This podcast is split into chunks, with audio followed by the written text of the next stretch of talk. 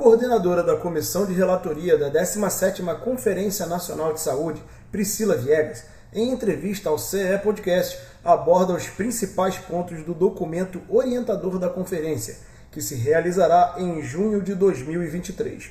O documento já começa a nortear, a partir de novembro de 2022, as discussões das conferências municipais acho que é importante a gente primeiro resgatar qual é a temática central né, dessa 17, né, quando a gente veio discutir a proposta do tema, né, que a gente pensou em fazer um resgate de tudo que vem sendo discutido historicamente pelo Conselho Nacional de Saúde. Né, tanto que o temário da conferência é garantir direitos e defender o SUS, a vida e a democracia. Amanhã vai ser outro dia.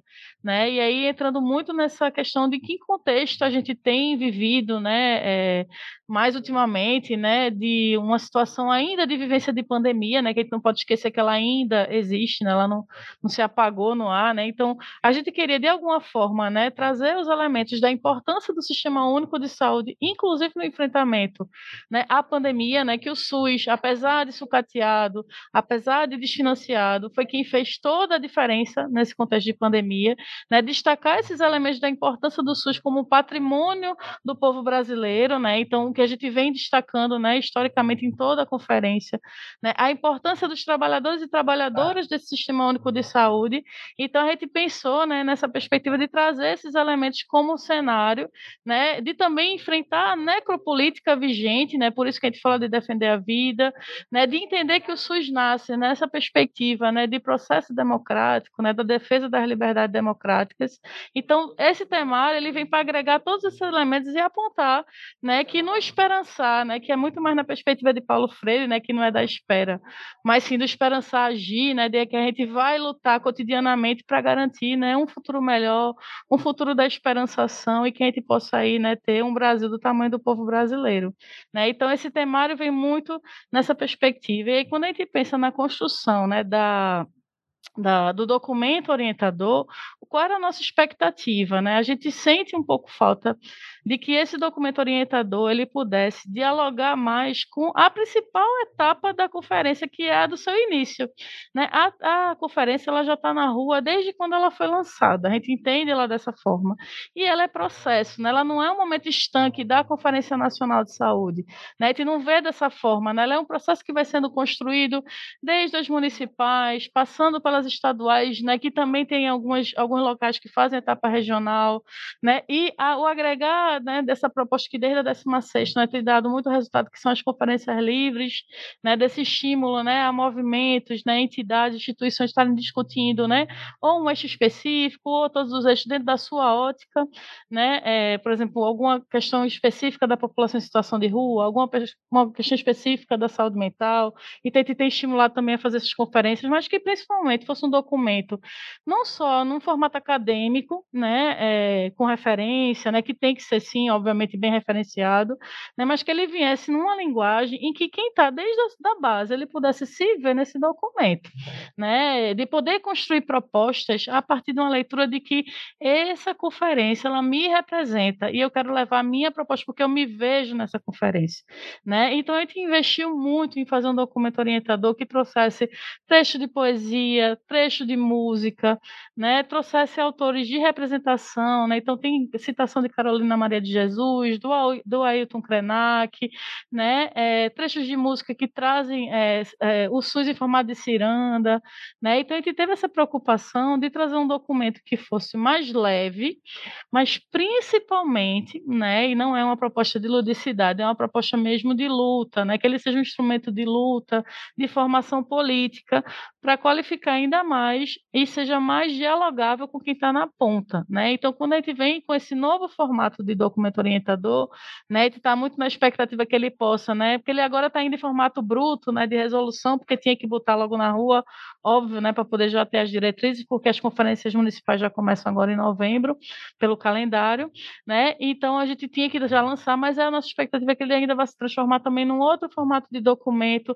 de também pensar em outras estratégias de acessibilidade, formato de cordel com alguns itens do, do próprio documento da conferência, né, que ele possa ter alguns dos eixos né, destacados em uma cartilha, né? Então a gente está pensando em outros, entre outros formatos também de audiolivros, né? Não sei se vocês viram, é, foi lançado recentemente, né? O da 16 em formato de audiolivro pela editora Rede Unida, né? É, ficou bem legal, né? Porque é, pegou um, um, movimento que faz esse tipo de, de leitura, né? De audiolivro, então ele é um pouco de cordel, né? Um pouco de leitura, né? Ficou bem legal e também também está nessa expectativa. Então, prioritariamente, o documento orientador, quando foi pensado, foi com essa expectativa, né, de trazer é, essa leitura, esse diálogo que pudesse pensar, destacando todos os fatos e situações, né, que trazem essa questão, né, é, é, do diálogo com a população de forma que ela se reconheça nesse documento e que as propostas venham a partir desse reconhecimento, inclusive do papel de uma conferência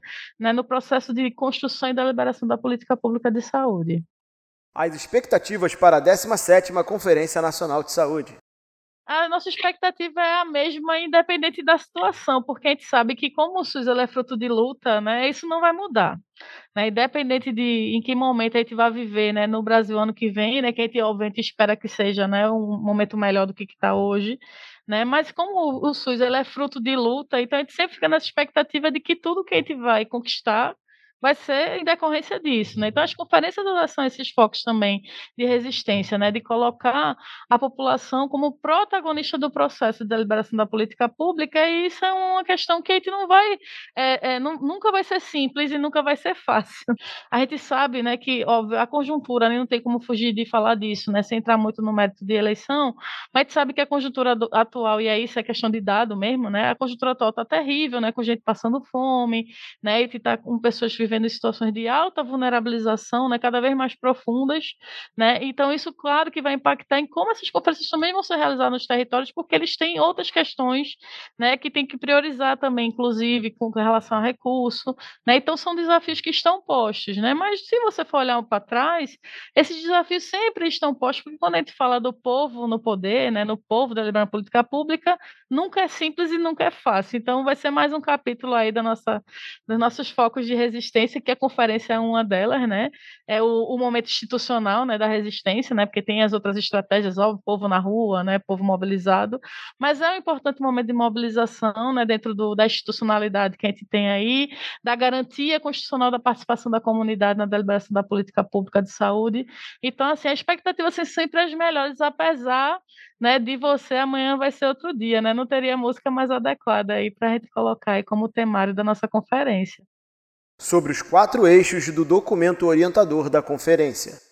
E aí, falando um pouquinho dos eixos, né? É, um dos eixos, né, primeiro eixo, é o Brasil que temos e o Brasil que queremos, né? Então, o que, que a gente pensou é, que de trazer como, é, vamos dizer, de uma ementa né, desse eixo, né? Essa análise do cenário social, econômico, político, né? E sanitário de 2019 a 2022, né? Que é quando a gente entra a Covid, né? No meio do circuito, né? Então, dessas reivindicações, né? E a partir de 2023, né? Com base nesses acúmulos de debates e deliberações também da 16ª, porque houve deliberações, né? Óbvio que entra no cenário, né? Outros elementos, né? Como a própria pandemia, né? Então, o que, que a gente gostaria, assim, quais seriam as perguntas reflexivas, né? Quem tem evitado falar esse medido desse nome norteador aí. Quais são as perguntas reflexivas, né? É, para esse eixo, né? É, por exemplo, em quais situações do dia a dia a gente pode perceber o respeito, né? À, à vontade popular, né? À soberania popular, à soberania da população, né? Como é possível perceber isso no dia a dia da vida das pessoas, no dia a dia dos seus territórios, no dia a dia das coletividades, né? É, como é que se vê isso? Né? E a gente pode afirmar né, que quando a vontade popular ela é desrespeitada, né, os direitos à saúde eles são reduzidos, né? então essas são as perguntas que a gente pensou enquanto comissão de relatoria, que seriam as perguntas provocadoras, né, reflexivas, e que as propostas possam dialogar com esse tipo de questão. Né? Já no eixo 2, né, que traz o papel do controle social e dos movimentos sociais para salvar vidas, nesse eixo a gente pensou nesse olhar né, destacado, principalmente para o processo né, da sindemia, que a gente fala muito mais do que uma pandemia, a Covid é uma sindemia, né, porque ela envolve tudo, o meio ambiente, né, a destruição de direitos, a destruição né, da vida das pessoas, a destruição né, da natureza, está tudo é, interligado aí, né, então por isso que a gente chama a Covid de uma sindemia. Contextualizando esse período, né, e o papel fundamental e estratégico do controle social, né? Se não tivesse controle social, os movimentos sociais, os movimentos sindicais, as lideranças locais que fizeram toda a diferença, né, para viabilizar, porque óbvio que a gente defende que saúde é direito, mas quem tem fome tem pressa, né? Então, em algum momento a gente teve que fazer uma perspectiva de viabilizar, por exemplo, as pessoas se alimentarem enquanto a gente luta pela política pública que acabe com a fome, né? Então, as lideranças locais elas foram fundamentais, a gente teve várias iniciativas, a gente inclusive fez vários ao vivo, né, do CNS falando sobre essas iniciativas, né? Porque foram quem fizeram a diferença, porque as políticas públicas estão aí destruídas, né? Então, essas lideranças locais, né, junto com esses movimentos, foram estratégicas para salvar as vidas e resistir a tantos ataques, né, à nossa democracia, à saúde, ao trabalho, né? Então, quais são as nossas propostas de perguntas reflexivas para montar essas, essas questões, né? É, como assegurar a participação ativa da comunidade na elaboração e execução das ações né, na saúde no seu território, né? É, quais os desafios para esse controle social do Sistema Único de Saúde, né? Então, que as propostas elas possam, nesse eixo, dialogar tanto da perspectiva né, de assegurar essa participação ativa, né, que a gente entende que a gente vive uma democracia da representação, mas essa representação ela tem que ser baseada em representação concreta, em que as pessoas realmente se vejam naquela representatividade. Já no eixo 3, que é garantir direitos e defender o SUS, a vida e a democracia, né, a gente quer destacar o SUS né, como expressão do direito humano à saúde, né, a participação social para transformação e o controle social como pilar estruturante do SUS, né, afirmando a saúde, né, reafirmando, gritando, dizendo que é um direito constitucional né, inalienável, como diz o direito. Né, nesse caso, eu gosto até de usar isso. Né? E aí é importante o, refletir né, quais são as perguntas que a gente pensou enquanto comissão de relatoria né, para orientar. Né? Uma pergunta objetiva. Quais as ações necessárias para garantir os direitos conquistados desde o processo de redemocratização no país? Né? É isso que a gente quer né, que seja refletido nas propostas né, para esse eixo. E por fim, né, o quarto eixo, né, que aí é apontador para frente, né, porque tudo que a gente foi falando era do, do, do momento agora, do para trás, né? Então apontando para frente, né, amanhã será outro dia para todos, todas e todos, né, trazendo a pluralidade e a diversidade do povo brasileiro, né? O que, que a gente pretende com esse eixo, né? A reafirmação da necessidade da luta contra a desigualdade social e as perspectivas para uma outra sociedade, sociedade, né, garantindo o SUS de caráter de acesso universal, integral, público, né, e que se coloca de forma gratuita, né, gratuita no sentido de que, né, a gente, óbvio, né, que se reverte nossos impostos para isso, mas que não tem contrapartida financeira direta da população, né, ele está lá disponível, né, enquanto dever do Estado diante, né, do papel que ele tem, né, na promoção aí é, dos direitos, né, do, das políticas públicas, né, para e nesse, nessa perspectiva para atuar né, na promoção, na proteção, na recuperação da saúde, né, de um programa de desenvolvimento que olhe para a soberania nacional, né, com definição de uma agenda estratégica, é, com prioridades no processo de reconstrução nacional, né, e com com relação a isso, quais foram as perguntas reflexivas né, que a gente propõe na construção dessa, desses, dessas questões? Né? É, como tem sido a sua participação na garantia do direito à saúde, a sua enquanto população, enquanto coletivo, enquanto comunidade, enquanto território? Né?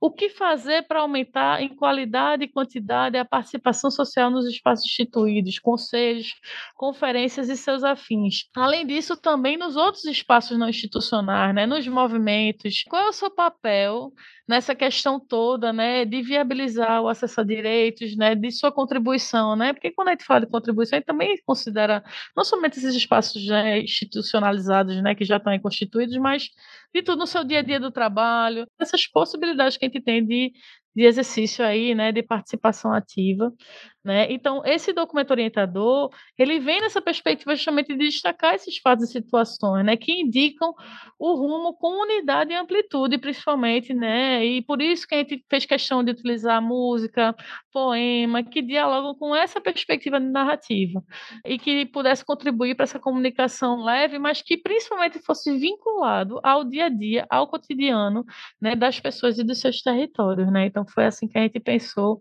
toda a construção desse documento, né, e que principalmente pudesse estar pensando em como isso vai dialogar na base e que pudesse já incidir desde a Conferência Municipal de Saúde, que esse é o nosso grande objetivo com esse documento orientador. O CE Podcast ouviu a co-coordenadora da Comissão de Relatoria da 17ª Conferência Nacional de Saúde, Priscila Viegas, sobre os principais pontos do documento orientador da conferência, que se realizará em junho de 2023.